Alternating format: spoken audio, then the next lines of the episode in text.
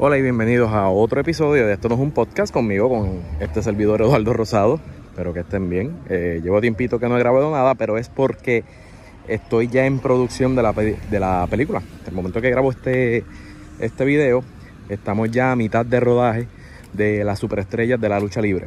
Y pues usualmente el mejor momento que tengo para, el único momento que tengo que saco, ¿verdad? Que puedo estar tranquilo, solo para grabar. Eh, cuando salgo a caminar, no había podido salir a caminar en todos estos días con, todas las cositas.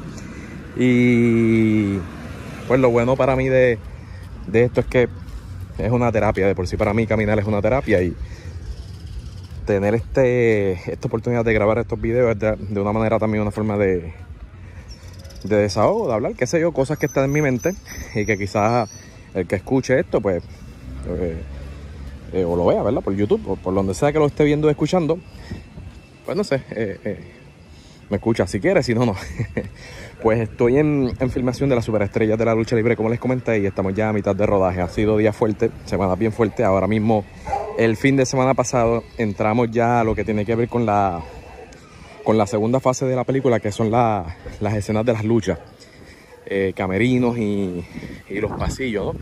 Así que son escenas bastante complejas porque la película tiene la característica, ¿verdad? Que al ser un biopic ocurre en la década de los 70, de los 80 y de los 90. Así que hay que recrear época, cambian los looks. Los que han trabajado en películas saben que de por sí, esto muchas veces la gente no, uno ve las películas y a veces no piensa, eh, hasta que uno empieza a trabajar, que para hacer cinco minutos de un filme a veces tú estás un día o dos días completos y dependiendo de la complejidad a veces una semana. ¿Ok? Y, en Hollywood se tardan más todavía para hacer solamente minutos. Y acá, tras de que esa complejidad normal de cambiar un actor de vestuario, de maquillarlo, toma su tiempo, pues acá en, tiene la naturaleza de que al ser de época, pues hay que crear prostéticos, hay que poner pelucas, o hacer diseños en los cabellos, ¿verdad? porque no, no siempre vas a poder cambiarle el cabello al, talento, eh, por lo menos acá en Puerto Rico, que al no ser una industria sólida o el cine no ser tan constante, el, el, actor de cine aquí en Puerto Rico tiene que estar haciendo otras cosas en teatro, en televisión, así que no puede comprometer su look a estar para estar un mes o dos meses filmando una película que es lo que estamos acá. Un poquito más de dos meses que vamos a estar filmando esta película. Así que en esa estamos. Y esa segunda etapa va por todo el mes de mayo hasta principios de junio. Así que ya más adelante les contaré eh, un poquito más a, fondo. Y, ¿qué les digo?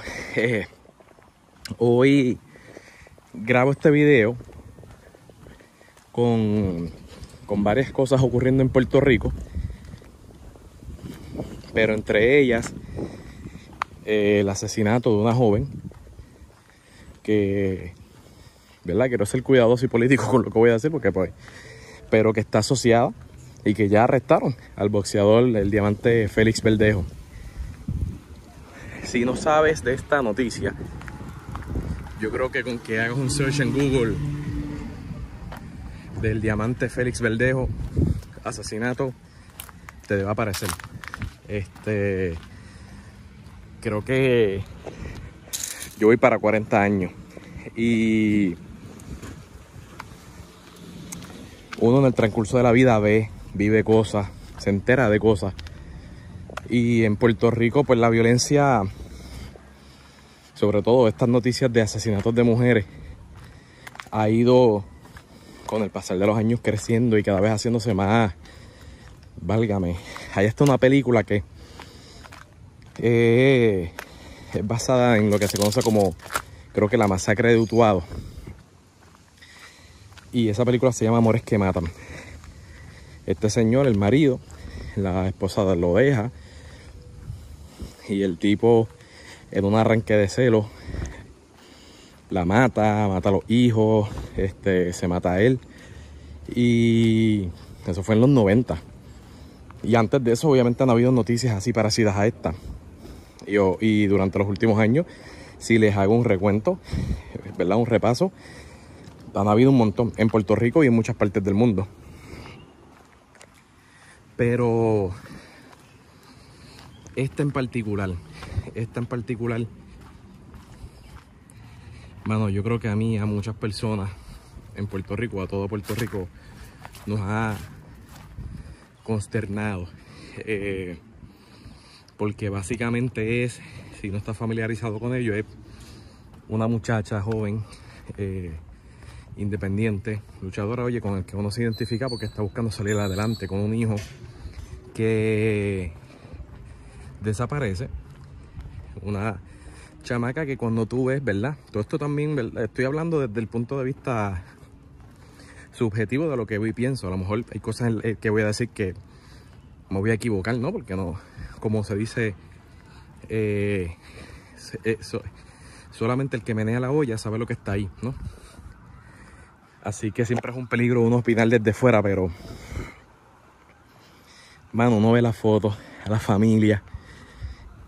Y la percepción que da es que era una muchacha hogareña, o sea, trabajaba, eh, la misma familia, familia, como ella siempre estaba en comunicación, sabían ya de inmediato que había algo raro, porque ella creo que fue el jueves, sale y dice que se va a encontrar con Verdejo porque ella estaba embarazada de él y se fue a encontrar con él como a las 7 de la mañana porque él le pidió verla. Nunca más volvieron a saber de ella. Y ya ese mismo día ya ellos sabían que algo andaba mal porque ella no era de, de, de desconectarse. La llamaban, no contestaba. O sea, ya sabían que algo andaba mal. Este. Ya yo creo que el viernes la mamá salió en las noticias acusando públicamente a Verdejo. Eh, porque cuando habló con él, él se hizo el que no sabía nada, que no había hablado con ella, que no sabía nada de ella. me río porque fuera del feeling o el sentimiento que le da a uno de enterarse de este tipo de injusticia y, y ver estas cosas que ocurren, sobre todo de gente que abusa, ¿verdad? De, en este caso de, de él, que asesina a esta muchacha. Y uno quisiera poder tener, no sé si decir los recursos como mano, facilitar, ayudar. Porque uno piensa, yo tengo una hija y yo lo que pienso, oye, podría pasarle a mi hija, Dios quiere y me la cuide. Podría pasarle a otra persona. Y pues, la muchacha fue encontrada, creo que el sábado, su cuerpo flotando. Y ya el resultado, el domingo arrestan a Verdejo y ya ayer mismo, entre los rumores y las cositas que estaban filtrándose en prensa, y hoy, básicamente lo que ha sido constante y se sigue diciendo que esto nuevamente, lo malo de esto es que esto es chisme, esto es verdad, eh, uno no estuvo ahí, pero ante la evidencia hasta ahora y lo que se ha confirmado, lo que se está diciendo constantemente es que él la citó eh, se encontró con ella. Después de hablar con ella, la golpeó. Él estaba, por lo que entiendo, aquí pues tengo que ver cómo se desarrollan los eventos, pero hasta ahora todo indica que él estaba con su esposa, porque él era casado. Pero aquí es donde esto se pone un poquito medio mix up porque él llevaba casado y estaba con esa pared, con esa con su esposa siete años llevaba con ella la muchacha que la asesinó llevaba 11 años con ella o 10 años. Resulta que esa muchacha ellos eran novios. Y quien entra es esta con la que él se casa. Y esto no sé si es cierto o no. Pero pues la familia los obliga a casarse porque le embaraza a la que es la actual esposa. Y... Pero mantiene la relación con la primera. Y la actual esposa lo aceptaba así. Es lo que entiendo. No sé si sea lo final o no. No sé muy bien porque él pues claramente se seguía viendo. De hecho, salió una foto de un accidente en motora que él tuvo hace como 4 o 5 años, algo así, varios años atrás. y él estaba en estado crítico en el hospital. Y en la prensa sale una foto de la mamá que está en el hospital llorando, preocupada, porque creo que él estaba en coma, inconsciente o, o en estado crítico, algo así. Y la que está al lado de la mamá en el hospital es la que la asesinó, no la esposa. Así que uno se queda pues... Eh, coño, la foto sale y ella siguió casada, ¿me entiendes? O sea, y, eh, em, hasta ahora todo apunta, según las cosas que se han filtrado, que sí, que la esposa acepta que ella sabía. Parece que ella también pues aceptaba eso. Y él estaba con ambas. Este... Eh, y lo que se rumora es que al ocurrirle el embarazo, él no quería que ella tuviera el niño y se pone de acuerdo con su pareja para citarla a ella, habla con ella, la golpea y la noquea, le inyectan, no sé por qué, droga, no sé si era para mantenerla inconsciente, este, no sé si la golpeó precisamente para inyectarla, eh, para que se le hiciera más fácil inyectarla obviamente, y, o si la golpeó bajo coraje o ambas. Este, junto con su esposa, su esposa se monta en el carro de la muchacha, va al puente todo Moscoso. Ahora, todo esto está ocurriendo después de las 7 de la mañana. Hay unos videos en el puente todo Moscoso donde se ve él en su, ¿verdad? lo que aparenta ser su vehículo, porque no se distingue bien la figura, y lo que aparenta ser el vehículo de la muchacha, porque van con la descripción, creo que a las ocho y media, ocho y pico. O sea que una hora después de encontrarse, una hora y pico, la, van al puente Teodoro Moscoso, la habían amarrado con alambre, le habían puesto un bloque de cemento y en el puente Teodoro Moscoso la tiran. Ahora, el puente Teodoro Moscoso es uno de los puentes más importantes, grandes de Puerto Rico que mucha gente utiliza. Y yo caramba, un jueves en la mañana. Yo no sé cómo, ¿verdad? Cómo pues él se tiró, eh, se, tira, va allí y la tira. O sea, de todos los lugares que él podía tener para hacer esto lo menos expuesto, lo hace ahí. Este, eh, supuestamente hasta ahora eh, la tira viva y ella no se hunde, le dispara y el cuerpo se queda flotando. Es lo que estas partes son de rumores. Yo espero que verla estas cositas. Por eso digo, yo estoy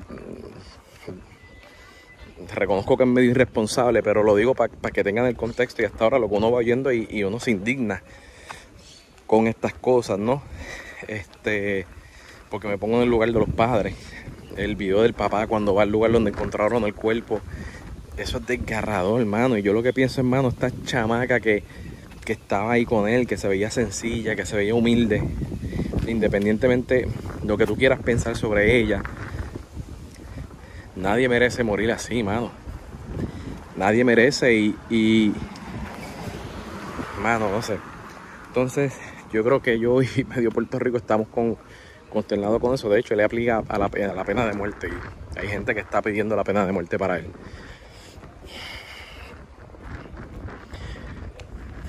Yo no sé, obviamente no estoy, no estamos en los zapatos de Verdejo. Nuevamente nadie sabe lo que estaba en la olla excepto el que la menea y no lo justifico bajo ninguna sabe bajo ninguna circunstancia lo que él hizo está mal. Pero sí me gusta en este tipo de casos. A mí siempre me, ha encantado conocer la manera en que piensa la gente buenas y malas. Sí que obviamente a mí me da mucha curiosidad por saber qué pasó por su mente cómo en su mente él se justificó cómo en su mente él no mano, no sé, él, esta persona con la que él estuvo 11 años, 10 años, que en las malas y en las buenas estuvo ahí con él, que estaba antes que esta otra persona. O sea, qué defectos él le vio a ella, por qué él dejó de amarlas, porque, ¿sabes? Que, que ciertamente el tipo era un egoísta que, que por miedo a su reputación, por miedo a no pasar pensión, por miedo a, a lo que fuese, mano, a lo que dijeran, quizás por presión de su esposa, yo no sé, mano, o sea, qué cosas me gustaría pensar. Eso no, esto no lo justifica ni lo hace menos malo. Pero me gustaría pensar que hay razones que en su mundo él en el momento lo validó y que no es simplemente algo que él lo premeditó simplemente porque ah, esta cabrona va a tener un hijo mío, no quiero abortarlo, pues la mato ya.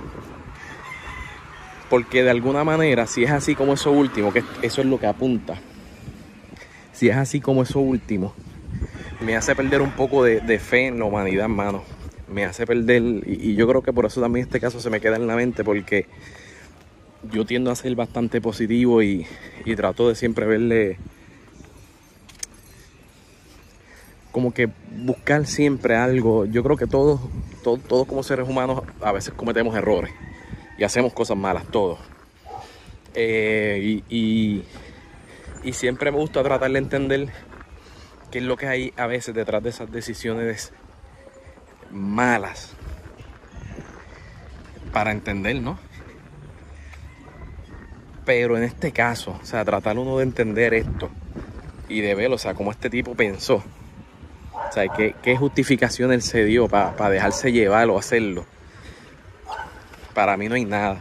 Y me gustaría pensar que sí en su mundo, si, si, si uno llegase a hablar con él o cuando él dé declaraciones, pues se dan algunas que no lo hace bueno, no lo, no para nada lo justifica. Pero quizás me ayuda a entender un poco qué pasó por su cabeza para él sentir la necesidad de hacer lo que hizo. Y aunque no lo justifica, yo puedo decir, pues bueno, en su mundo, no está bien lo que él hizo, pero en su mundo, en su momento, bajo esas circunstancias, pues, este, cometió esa locura. Eh, pero no parece una locura, no parece un error. Todo apunta a que fue algo premeditado con la mayor y más vil mala intención de estos villanos que uno está acostumbrado, yo estuve acostumbrado a ver en las caricaturas y en las series, en las películas, que soy malo por el fin de ser malo. Y por eso, nuevamente, me da... Pues, esto va a sonar feo, por favor, no, me juzguen al, al, escuchar este comentario, traten de entender un poco lo que digo. El caso que mencioné al principio de la masacre de Utuado, cuando uno ve el caso, el tipo, obviamente el tipo era un, tipo celoso. Y uno sabe ya, uno puede entender que esta gente en celo se ciega. O sea, uno ve unas justificaciones, una, no justificaciones, una, una manera de pensar que en el mundo de esa persona lo justifica. Que siguen estando mal, pero que tú puedes entender que este tipo en su cabeza no estaba bien, por quizás por la manera que lo criaron, por, por la cultura, por muchas razones que lo llevaron a, hacer así, tú puedes ver un poco más y decir, pues, en su mundo había un contexto, o sea, que, que, lo llevó a cometer ese error. Pasional, pasiones, no lo pensó bien, no fue premeditado, me sigue. Fue algo que en la locura de los celos ocurrió en el momento, no lo hace, no lo hace bueno. Pero no es premeditado, no es algo premeditado, es algo que pues, coño, yo creo que todos en algún momento nos hemos molestado y hemos deseado la muerte a alguien o, hacerle daño a alguien o darle un puño a alguien desde el, extremo quizás matar, hasta simplemente el otro extremo de, odiar y o de simplemente no querer ver esa, persona más, o decirle algo que después nos arrepentimos, que decimos, ya, che. O sea, todos hemos estado ahí. Claro, no todos hemos llegado al extremo de matar. Y eso nos diferencia, ¿no? Por eso yo creo que también nos pone en el contexto de que nos hace, de alguna manera, nos hace sentir mejores seres humanos, mejores personas. Pero este tipo no tiene eso, esto no fue un acto deliberado, esto no fue un acto del momento, esto no fue un acto, eh, qué sé yo, donde a lo mejor fue que ella le gritó y la tipa, que tampoco, nuevamente no lo justifica, pero me siguen. Y eso me, me, me da mucho miedo, me pone en una posición de, de pensar que estamos en unos tiempos en una sociedad donde no se valora y donde, mano, no sé, está fuerte,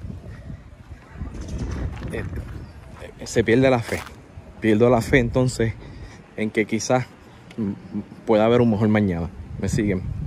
Así que pues nada, eso es lo que ha estado en mi cabeza durante estos últimos días. Estos dos días, ¿verdad? Que ha salido el caso. Y así yo creo que también en el resto de, las personas en Puerto Rico.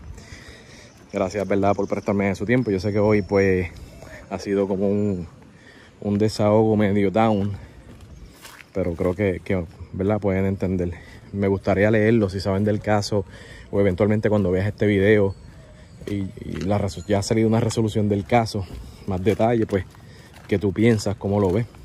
Así que, pues, nada, mucha paz. Yo creo que ojalá muchas buenas vibras a todos nosotros y buscar, ¿verdad? Que, que cada día nosotros, por lo menos nosotros, cada uno, el que escuche este video, seamos mejores seres humanos.